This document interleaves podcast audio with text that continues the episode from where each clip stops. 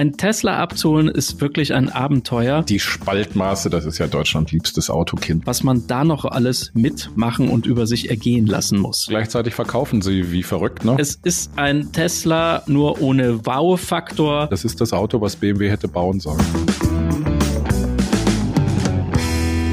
Hallo und herzlich willkommen zur sechsten Folge von T-Online Ladezeit, dem Podcast rund ums E-Auto und alles, was man dazu wissen muss. Mein Name ist Don Dahlmann.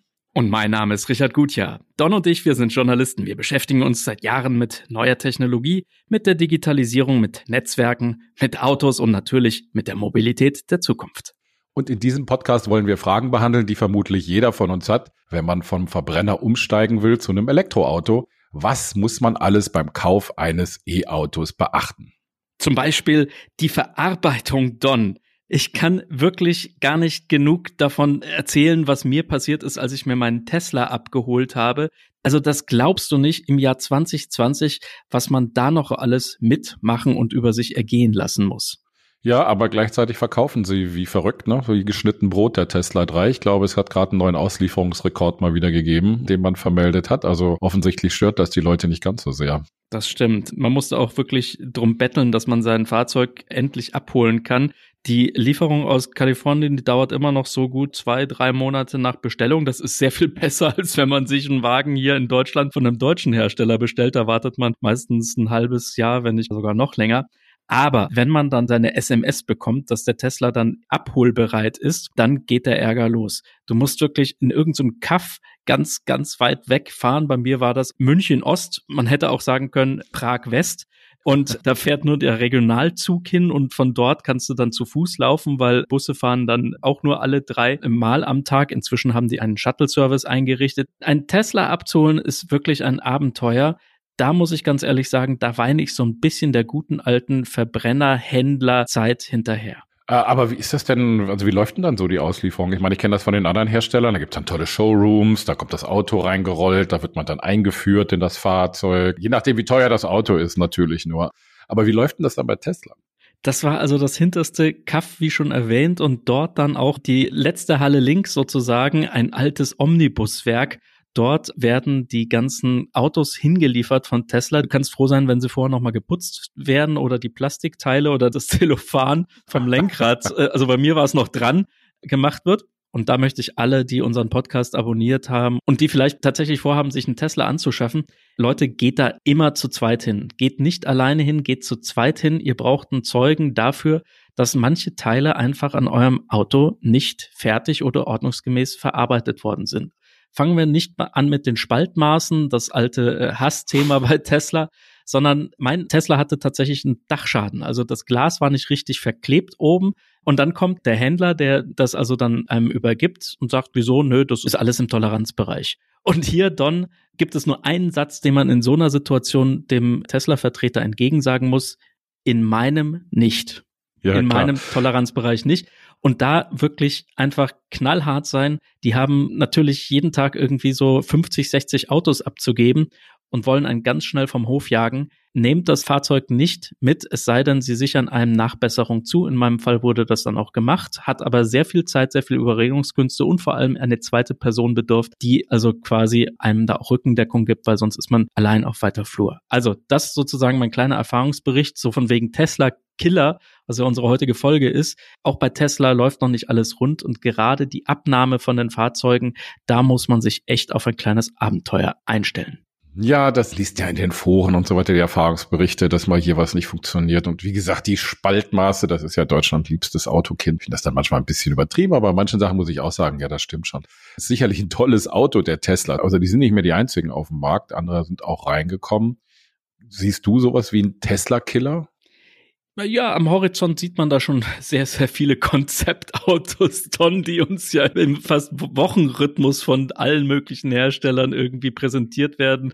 Manchmal bauen sie die dann auch wirklich, also wohlgemerkt nur die Konzeptautos und das Serienmodell, das wird man dann nie zu Gesicht bekommen. Aber nein, inzwischen gibt es tatsächlich also erste Konkurrenten oder man kann vielleicht eher sagen Tesla-Alternativen Die sind nicht zwingend besser als das Original, machen aber in manchen Punkten tatsächlich sehr, sehr viel richtig. Und einer der ersten SUVs, Don, den hast du, glaube ich, auch in Deutschland mit als erstes fahren dürfen. Das war der Audi e-tron.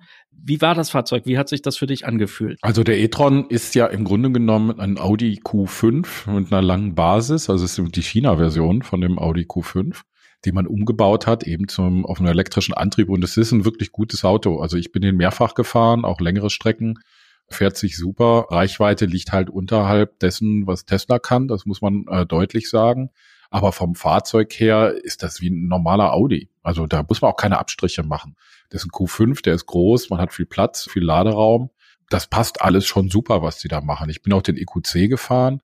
Also das Mercedes ist ein bisschen anders von der Machart her, weil der Mercedes so ein bisschen, ich will nicht sagen behäbiger ist, er ist mehr Mercediger. Also ne, dieses klassische Mercedes-Gefühl, so dieses vor sich hingleiten, das hat man im EQC sehr gut. Da ist der Audi ein bisschen sportlicher. Das ist eine persönliche Einschätzung, aber ich mochte das im Mercedes ein bisschen lieber, weil das eben so vor sich hingegleitet ist und das finde ich passt zum Elektroantrieb auch sehr schön. Ist mir auch aufgefallen, weil du gerade das Gleiten angesprochen hast. Da kann ich als Tesla-Fahrer sagen, hat mir der Audi besser gefallen. Warum? Weil nämlich ab Tempo 120 hörst du tatsächlich beim Tesla einfach, wird's extrem laut. Und zwar natürlich nicht der Motor, sondern die Fahrgeräusche. Die Fahrbahn und natürlich auch die Windgeräusche. Und da ist der Audi einfach sehr viel besser abgeschirmt. Das heißt, man hat hier vom Elektroautofahren, von dieser Stille, tatsächlich bei einem deutschen Hersteller, also Premium-Hersteller muss man sagen, sowohl beim Audi als auch beim Mercedes, hat man einfach mehr Ruhe als beim Tesla. Ja, und dann ist der EQC nochmal eine Ecke leiser. Also für jemanden, der es wirklich sehr leise mag, für den ist der EQC dann, glaube ich, das richtig. Ich bin auch den Polestar gefahren, den Polestar 2. Der liegt so dazwischen, der ist ja eher Limousine, ist ja auch ein bisschen günstiger, liegt ja so um 50.000 Euro oder so. Der ist auf jeden Fall äh, auch ein sehr, sehr gutes Auto. Ist ja eine Volvo-Marke, beziehungsweise Geely hängt dahinter, das ist der chinesische Inhaber von Volvo. Doch, das funktioniert sehr gut im Polestar. Ich bin hier nicht Autobahn und schnell gefahren, von daher kann ich nichts dazu sagen, sondern nur so in der Stadt und ein bisschen Landstraße, aber da hat er eine sehr, sehr gute Figur gemacht. Kann man nicht meckern. Tesla Killer? Also Tesla 3 auf jeden Fall. Also Tesla Killer weiß ich nicht, weil Reichweite 470 Kilometer laut WLPT muss man natürlich dazu sagen. Aber so Verarbeitung ist echt auf BMW-Niveau.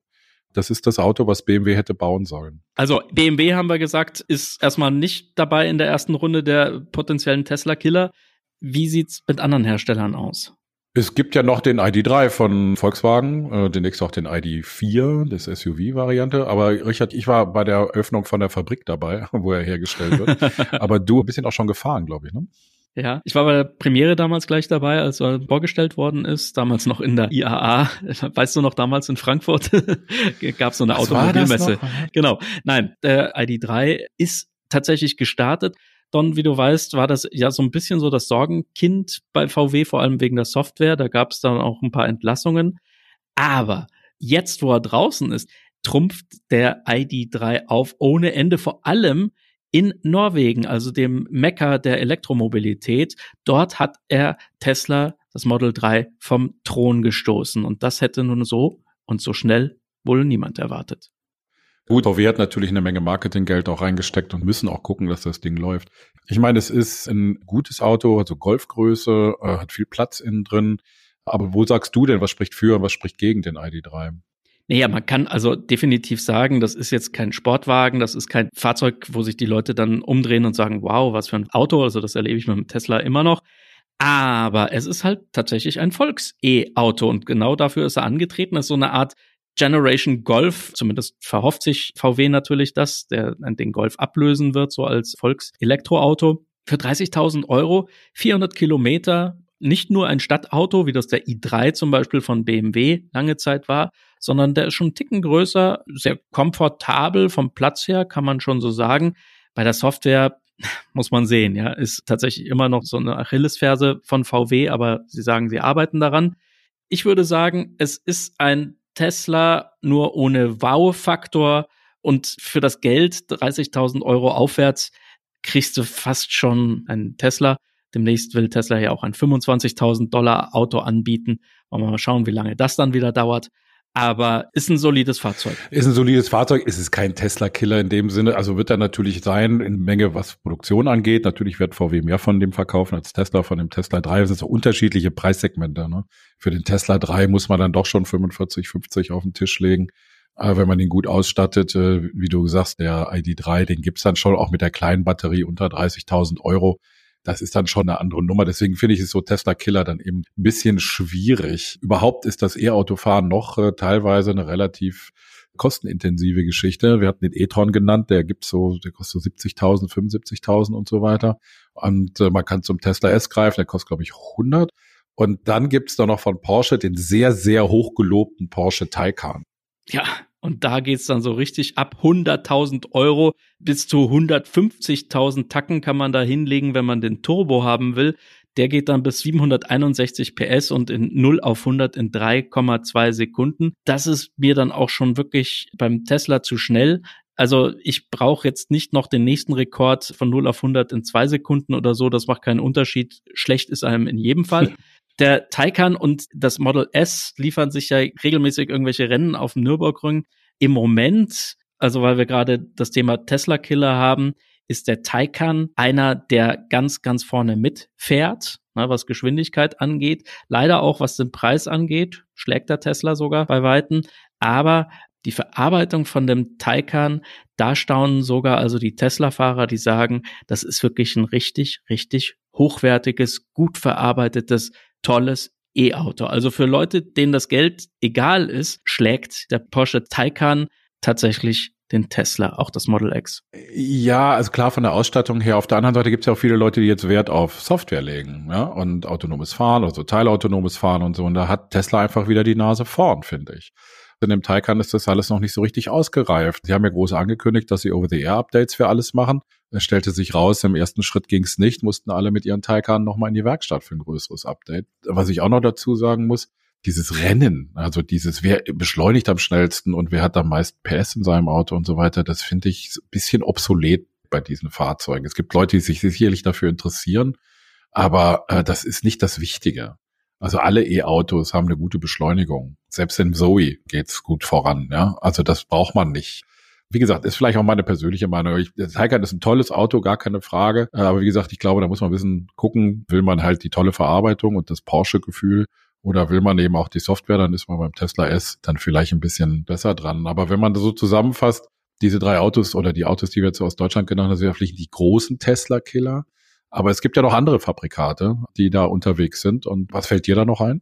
Ja, ein Name, den hört man immer wieder in der Elektroauto-Pionierszene und das ist Hyundai. Ja, also Hyundai hat mit dem Kona und auch der Ionic zwei Fahrzeuge hingelegt, die sind richtig klasse. Jetzt kann man sagen, auch nur umgebaute Verbrenner, aber mit einer Batterie, die einigermaßen für Langstrecken ausgebaut ist. Beide haben letztes Jahr übrigens ein Facelift erhalten und liegen preislich gleich auf mit dem Model 3. Ich bin beide gefahren, muss ganz ehrlich sagen, das sind tolle Fahrzeuge. Für das Geld kriegt man hier ein ordentliches Auto, ein echtes Auto, also auch für Familien geeignet.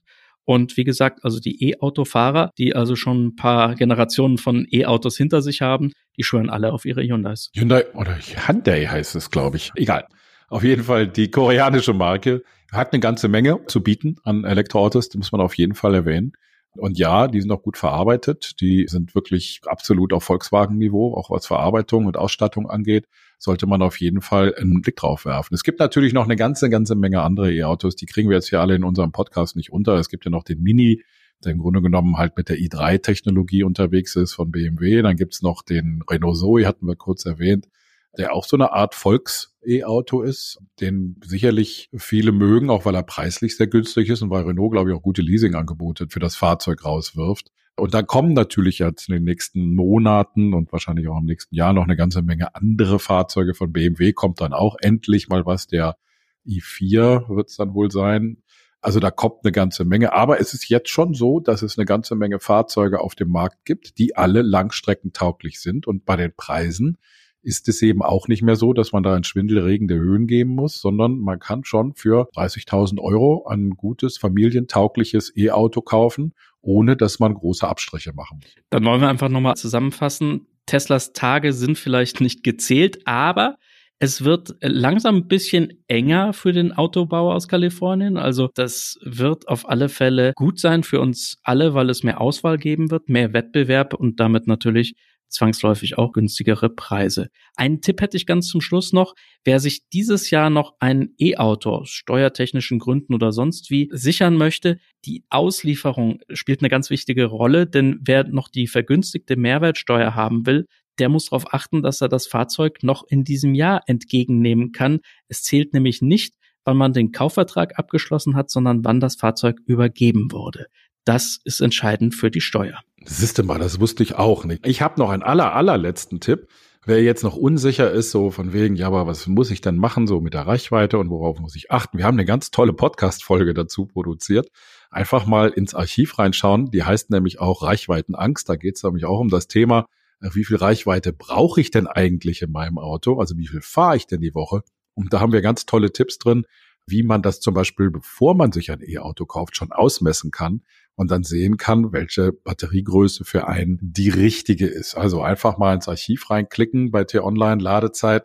Da sind alle Folgen vorhanden. Kann man alles nochmal von vorne hören. Wenn man da Tipps und Hilfe sucht, immer gerne. Ja, dann, dann würde ich sagen, war es das schon wieder mal für diese Woche. Wer Fragen hat, der erreicht uns via E-Mail oder auch über Twitter unter @dondahlmann oder mich Gutjahr. Ich sage auf jeden Fall schon mal auf Wiederhören bis zum nächsten Mal und allseits volle Akkus und gute Fahrt. Ciao, möge der Saft mit euch sein.